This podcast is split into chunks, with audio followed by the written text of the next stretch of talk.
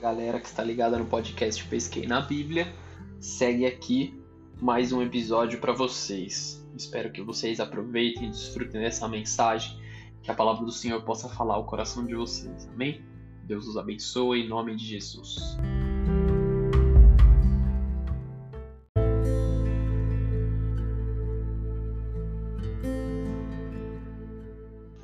Estamos no tempo de falar de arrependimento esse período que antecede a Páscoa de Deus, um período em que normalmente nós lembramos de voltar os nossos olhos ao Senhor em arrependimento.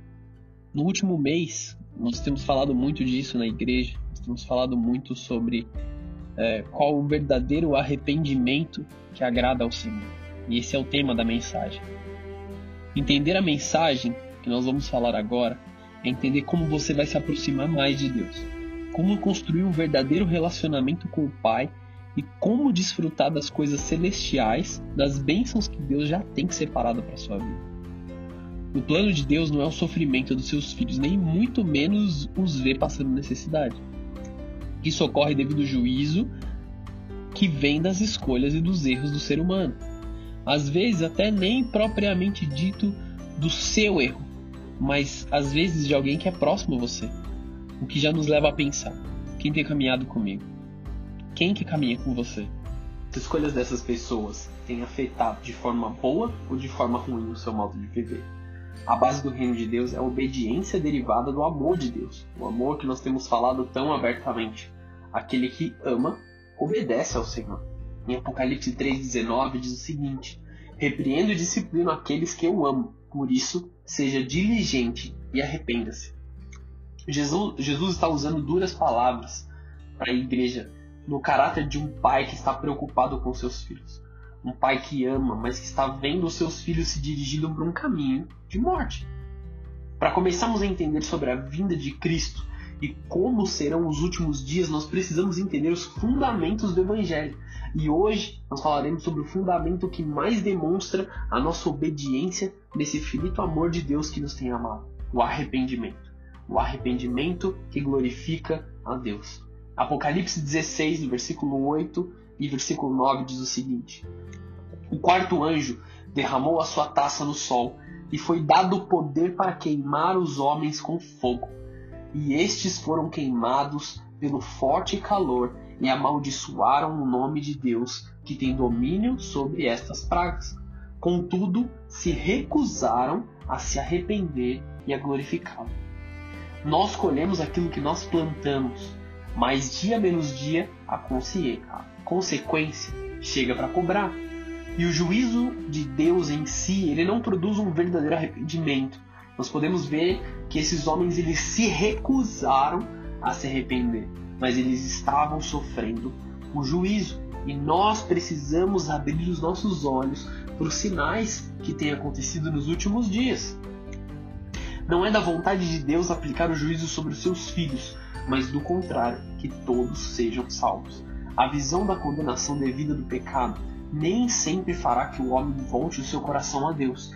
Isso é apenas para aqueles que realmente desejam o agir de Deus em seus corações e se abrem para Deus. Estamos falando de um desejo voluntário de se aproximar de Deus, que em conjunto com o Espírito Santo produz um fruto Mateus 3:8, deem fruto que mostre arrependimento. Arrependimento é ordem de Deus, não é nos colocado como um conselho ou como uma boa prática para aquele que deseja ter uma boa vida ou uma vida satisfatória. Arrependimento é uma ordem, é uma ordenança que requer em nós obediência. Para entendermos melhor o arrependimento que agrada a Deus, vamos falar primeiro daquilo que não agrada ao Senhor. Deus não recebe um arrependimento fingido, gerado pela carne. E vamos ver alguns exemplos aqui. Nós podemos ver o arrependimento com medo de punição. É algo que nós vemos muito frequente nos dias atuais e que também nos volta à história de Caim. Caim, depois de matar o seu irmão Abel por inveja, ele não buscou se reconciliar com Deus, mas ele agiu em agressividade contra o próprio Deus um arrependimento carnal por medo de ser castigado. Caim, por não gerar um fruto de arrependimento verdadeiro, ele acrescentou ainda mais dor à sua dor. Além do juízo devido do seu erro, ele aumenta algo sobre a sua vida. Ele, por não desejar se achegar a Deus, se amaldiçoou, fugindo da presença de Deus e se afastando de Deus completamente. Um outro exemplo que a gente pode ver é o arrependimento passageiro. O arrependimento passageiro ele foi muito visto na história de Faraó na época de Moisés. A atitude de arrependimento sem uma intenção verdadeira. Por exemplo, Faraó, quando ele via a condenação, quando ele via alguma das dez pragas, na verdade, em todo momento em que ele viu as dez pragas, ele por um certo momento demonstrava um desespero, um arrependimento passageiro, e ele clamava até ele dizia até Moisés que clamasse a Deus para que esse esse jugo que estava pesado sobre o Egito parasse, fingindo um arrependimento. Faraó diante das pragas lançadas pelo Egito, devido à sua desobediência, ele teve uma atitude de arrependimento, mas não uma intenção de se arrepender. Ele deixou Moisés e o povo ir livre, mas assim que a situação de destruição se amenizou, ele buscou matá-los. Sentimentos de vingança, sentimentos de ódio fazem você voltar atrás. Está doendo, eu cedo, mas eu não mudo. Isso não é se arrepender. É o famoso tá, tá, tá, faz o que você quiser mas eu vou continuar pensando no que eu quero, eu vou continuar fazendo o que eu quero, eu vou continuar tomando as mesmas decisões. Isso não é arrependimento. Ou, por exemplo, no o caso de Herodes, um arrependimento superficial. Herodes era um governador judaico na época de Jesus. E ele era conhecido pela sua fraqueza moral. Um homem que tinha medo dos romanos e exercia uma liderança completamente parcial é, diante do povo. Ele cedia sempre que o calo apertava mandava matar homens inocentes com medo de perder o seu poder, mas apresentava uma adoração no templo. Ele era amigo dos religiosos, mas também amigo dos bandidos. Ele era amigo daqueles que caminhavam com Deus e era amigo daqueles que não caminhavam com Deus. Ele não tinha uma retidão moral. O evangelho não pode ser superficial. Ou você se entrega à verdade com todas as suas forças, ou você nunca se entregou. A superficialidade do arrependimento mantém pecados de estimação, dos quais nunca houve a intenção de você se desfazer, assim como Herodes. Nunca houve a intenção real de se dedicar a algo ou se dedicar ao Senhor. Então ele permitia que os pecados habitassem na sua vida a ponto de que ele mesmo foi destruído por uma lepra, a ponto de que a sua vida toda foi destruída. Aí nós podemos também ver um arrependimento desesperado, um arrependimento em que faz a pessoa se punir, o arrependimento que foi visto por Judas. Muitos votos de tolo são feitos no momento que o calo aperta, no momento em que você percebe que você errou, em que você percebe que a sua, a sua condenação está vindo, em que você percebe que você vai colher as consequências das suas ações. Muitas são as palavras proferidas no momento que nós estamos diante de condenação ou da colheita ruim que é inevitável. No caso de Judas, foi tomado um sentimento péssimo, um sentimento de remorso, de inutilidade, de desespero profundo, porque ele sabia o que ele tinha feito. Nunca foi da vontade de Deus que um homem se punisse ou que tirasse a sua própria vida por motivo algum, porque a vida é de Deus para dar e para tirar. Judas, com medo da condenação maior, ele se pune, ele se amaldiçoa com a morte eterna. Porque aquele que tira a própria vida, ele não tem lugar à mesa com Deus. Não houve nele, um, em momento nenhum, o desejo de se reconciliar e de se voltar a Cristo e pedir perdão em confissão. Veja o que está escrito em Lucas capítulo 5, versículo 31 e 32. Jesus lhe respondeu: não são os que têm saúde que precisam de médico, mas sim os doentes. Eu não vim chamar justos, mas pecadores ao arrependimento. Se você está vivendo dessa forma hoje, é você quem Jesus quer chamar. Jesus não veio para os perfeitos, para os justos, para os corretíssimos, mas para os que precisam dele. No caso, nós temos diante de nós quatro homens que nesses textos os flagelos e dores foram de mal a pior blasfêmia, impenitência, dor e rebeldia. E quem não se arrepende se envolve em um pecado maior.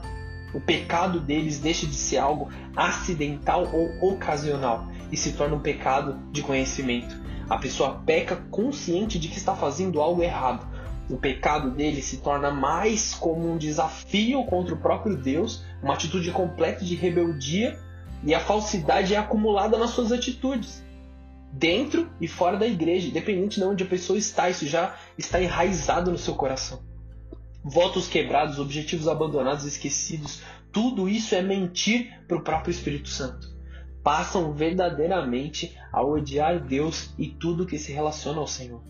Entenda o ciclo do pecado. Existe pecado, transgressão e iniquidade. Pecado é quando você comete algo por um erro, por um engano, por uma falta de conhecimento. A transgressão é quando você já cometeu um pecado, você já errou e você sabe que aquilo é errado, mas decide executá-lo novamente. Você decide transgredir a vontade de Deus conscientemente. Você escolhe novamente o pecado por diversas vezes. E quando você transforma isso no seu dia a dia, quando você transforma isso na sua cultura, você entra em iniquidade. Iniquidade é a cultura de vida do pecado, é a cultura de dia a dia do pecado. Você já respira o pecado. O pecado já não é mais tão ruim assim para você. As coisas já não são mais tão ruins assim.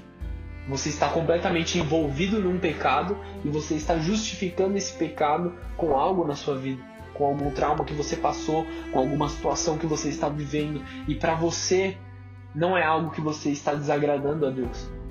Nós devemos voltar os nossos olhos ao Senhor nesse momento e entender: será que nós estamos vivendo já em transgressão ou iniquidade? Pecado forma raízes em sua cultura, no seu estilo de vida, te afastando completamente de Deus e da sua salvação. Mas aonde existe uma tristeza piedosa de um coração arrependido, o pecado é abandonado. Debaixo da graça de Deus e de seu infinito amor, somos usados e tocados pela sua graça salvadora e nós temos uma tendência a despertar nos impressionar com o seu amor, nos subjugar ao seu mandamento, nos humilhar diante da sua misericórdia e seremos levados ao verdadeiro e genuíno arrependimento. A princípio, a santidade não nos parece como benefício, mas quando nós entendemos que não é algo que nós deixamos de fazer, mas sim algo que nós fazemos para nos aproximar de Deus, para nos aproximar do poder de Deus, das manifestações sobrenaturais de Deus, Satanás, ele não é melhorado na nossa miséria. Na verdade, a condenação dele é certa. Assim como a salvação daquele que verdadeiramente se entrega a Deus. Se permita se abrir a Deus. Não por causa do juízo e do terror do, peca do pecado, porque é tão mais doce a nobre atração de Deus sobre as suas vidas do que nos chama, que nos chama por amor e por carinho que seja o único objetivo das nossas vidas, dar glória a Jesus, dar glória a Deus. O arrependimento da maioria dos homens não é tanto a tristeza do pecado como o pecado, mas sim o verdadeiro ódio pelo pecado, apatia pelo pecado, afastamento completo e total de tudo aquilo que te tira do caminho com Deus aquela verdadeira aversão em se meter em algo que desagrada a Deus que não se permitam a si mesmos pecar novamente. Não existe arrependimento no inferno, mas existe a oportunidade do agora. O verdadeiro arrependimento surge da fé e da esperança de que Deus vai agir sobrenaturalmente na sua vida, porque a sua palavra é verdadeira. Somos salvos pelo sangue de Cristo, o sangue do Cordeiro de Deus. A ira não converte a ninguém, mas, a, mas sim a graça de Deus, o amor de um Deus que é Pai, que cuida, que ama, que não abandona. É a graça que nos salva. O castigo apenas nos endurece. Mas não use dessa graça como uma desculpa para o seu pecado. Graça sem compromisso não existe, não é parte do Evangelho. Quem teve agora o maior pecado? Devemos considerar Pedro ou devemos considerar Judas? Ambos erraram de uma forma igual diante de Deus, porque todo pecado ele é igual diante de Deus. Mas por que o final de cada um deles foi diferente?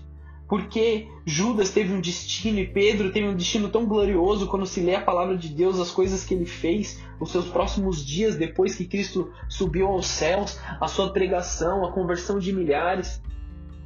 Em Marcos, no capítulo 14, versículo 72, existe algo que, trata, que tratou muito o coração de Pedro. Veja o que diz Marcos 14, versículo 72. E logo que o galo cantou pela segunda vez, então Pedro se lembrou da palavra de Jesus que tinha lhe dito: Antes que duas vezes cante o galo, você me negará três vezes. E ele se pôs a chorar. O arrependimento é de dentro para fora. Ele não considera a situação externa, mas sim a mudança interna. Seja qual for a consequência, Pedro se pôs a chorar de arrependimento. Não era algo devido à consequência futura, mas uma tristeza da alma que havia se afastado do seu Criador, de um filho que fez triste o seu pai na consciência de que ele pisou na bola, sabendo o que era correto fazer. O arrependimento é efetuado pelo Espírito Santo de Deus, mas ele o faz dentro de nós, dentro do nosso coração, através de nos levar a meditar no mal que nós fizemos, no mal do nosso próprio pecado. Muitas foram as coisas que devem ter passado na cabeça de Pedro nesse momento. Uma das coisas que nós podemos considerar é que ele pensou no seu coração que ele havia negado o seu Criador. Quantas vezes nos envolvemos em obras que negam a Jesus? Nunca diríamos que isso ou aquilo é mais importante do que Deus, não com palavras, mas nós fazemos isso com atitudes. O arrependimento de Pedro se baseava na grandeza de Deus e não no seu erro. Pedro olha para quem ele é sem Cristo e o que Cristo tem feito na vida dele. Precisamos ter a ciência da grandeza daquele que se assenta no trono, o Criador de todas as coisas. Em terceiro lugar, Pedro se lembrou das promessas de Deus para sua vida. O que Deus pensa dele e como ele tratou todo esse maravilhoso amor. Em quarto lugar, ele se lembrou de como ele era tratado de forma única e especial por Jesus de ouvir os segredos dos céus, de participar das grandes coisas de Deus, das grandes obras. Jesus chamava Pedro constantemente em secreto para contar coisas específicas somente para ele, para Tiago e para João. Ele era tratado de forma única por Jesus, assim como você que está ouvindo essa mensagem também é tratado e cuidado de forma única por Deus. Olhe para a sua vida, conte as suas bênçãos. Em quinto, ele se lembrou que Deus havia avisado antes. Deus sempre nos dá mais uma chance antes que consu de consumarmos o pecado, antes de assumirmos a consequência. Deus nos avisa. Os sussurros do Espírito Santo constantemente nos lembram, nos avisam que nós estamos prestes a cometer algum erro. Sempre que você sente um, um cheiro esquisito sobre algo ou tem uma, uma intuição esquisita sobre alguma coisa, volte os seus olhos ao Senhor, volte os seus olhos à oração ao Senhor. Em sexto, ele se lembrou dos seus votos para com Deus. Pedro, depois de ter sido avisado, ele disse com a sua própria boca, sem que ninguém o tivesse cobrado, ele disse que não erraria. Assim como nós fazemos quando nós estamos na presença de Deus, quando nós estamos na igreja, quando tudo está bem, nós dizemos que nunca abandonaremos a Deus, nós dizemos que nós nunca nos afastaremos das grandes coisas de Deus. Mas o que acontece quando a tentação vem? O que acontece quando as coisas ruins aparecem diante de nós? São votos de santidade e de amor? Na primeira dificuldade, não abandone o Senhor. A culpa não é de Satanás, porque as escolhas vêm de dentro de nós. Atos 3:9. Arrependam-se, pois, e voltem-se para Deus, para que os seus pecados sejam cancelados. Aqui é uma frase escrita por Pedro depois de ter se reconciliado com Cristo. Durante essa palavra, Deus tem tocado em seu coração e te lembrado dos seus pecados. Não permita o seu coração se endurecer. Se essa palavra queima no seu coração, não permita que o seu coração se endureça. Lucas 15:10 Eu digo que, da mesma forma, a alegria na presença dos anjos de Deus por um pecador que se arrepende, o que nos leva ao perdão de pecados. Não apenas o amor de Deus, mas o arrependimento verdadeiro, agindo como no homem que recebeu o amor de Deus. Se confessarmos os nossos pecados, Ele é fiel e justo para perdoar os nossos pecados e purificar de toda injustiça. 1 João 1,9. Abra o seu coração para Deus nesse momento. Apenas confesse, apenas diga a Ele do que você está sendo preso.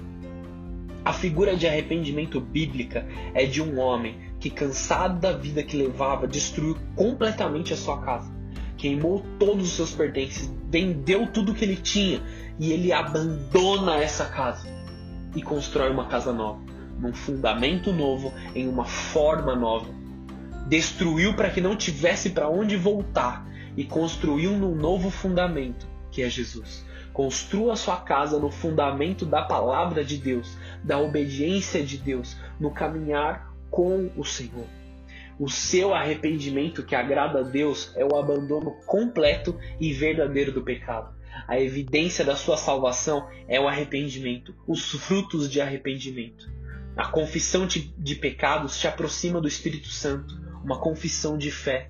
Atos 2:28, Pedro respondeu: Arrependam-se e cada um de vocês seja batizado no nome de Jesus Cristo para perdão dos seus pecados e, receberão o dom do Espírito Santo.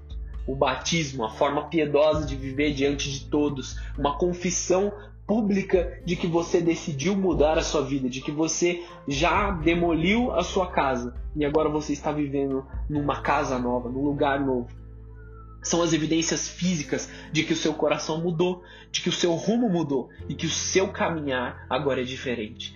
Deixa Deus entrar na sua vida. A tristeza de Pedro e as lágrimas de Pedro se converteram em alegria, porque da mesma forma que ele negou a Cristo três vezes, por três vezes se arrependeu e disse que amava Jesus. Quando Jesus ressuscita, ele chama Pedro para uma conversa particular e por três vezes pergunta para Pedro: Pedro, tu me amas? Pedro, tu me amas? Pedro, tu me amas? E por três vezes Pedro responde: Senhor, tu sabes que te amo. Senhor, tu sabes que te amo. Senhor, tu sabes que te amo. Até o ponto que ele se ira pela terceira vez de responder isso a Cristo, porque dentro do seu coração ele sabia que ele estava sendo confrontado pelo seu pecado.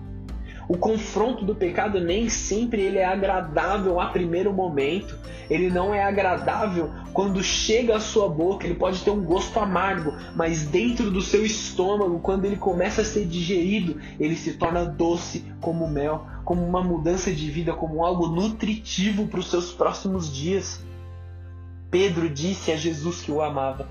Pedro esperou o momento e se reconciliou com Cristo. Ele foi até Jesus na sua primeira oportunidade, na primeira oportunidade que viu a Jesus ressurreto, foi até ele, encontrou a ele e se juntou a Jesus novamente. Ele disse que amava Jesus e foi contemplado com a missão de liderar a igreja primitiva. Jesus quer restaurar a sua vida por completo assim como ele restaurou a vida de Pedro.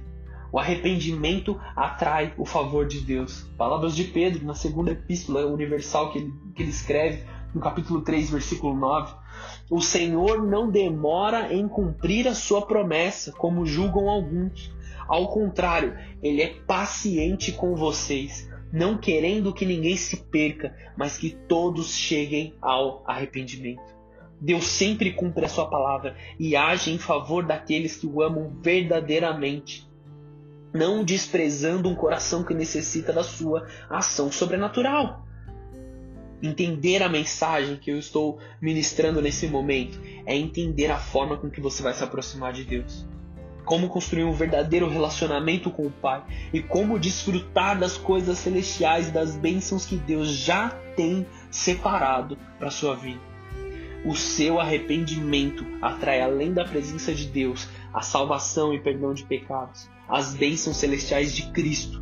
A sua vida de santidade move os céus ao seu favor, move os céus em favor da sua família. Obedecer ao Senhor, caminhar em obediência, caminhar alinhado com a palavra de Deus, faz com que as bênçãos celestiais passem a correr atrás de você e não você vai correr atrás das bênçãos. Você será alcançado por elas. A glória de Deus vai te alcançar. A glória de Deus vai alcançar a sua família, vai alcançar a sua casa, vai alcançar os seus sonhos, planos e propósitos. Eu quero olhar, orar por você nesse momento. Feche os seus olhos e receba essa oração. Senhor Jesus, eu quero te pedir por cada vida que está ouvindo essa mensagem, Pai, que o Senhor o toque de forma sobrenatural, que o teu Espírito Santo traga a revelação para aquilo que está escondido, que o Senhor traga à tona, Senhor, aquele pecado que está escondido em oculto, Pai, e faça com o teu filho, com que a tua filha se arrependa disso, tenha uma mudança dos seus caminhos, uma mudança do seu caráter e tenha uma transformação completa em nome de Jesus. Eu te abençoo em nome de Jesus para uma vida maravilhosa na presença de Deus. Amém e amém. Deus te abençoe, em nome de Jesus.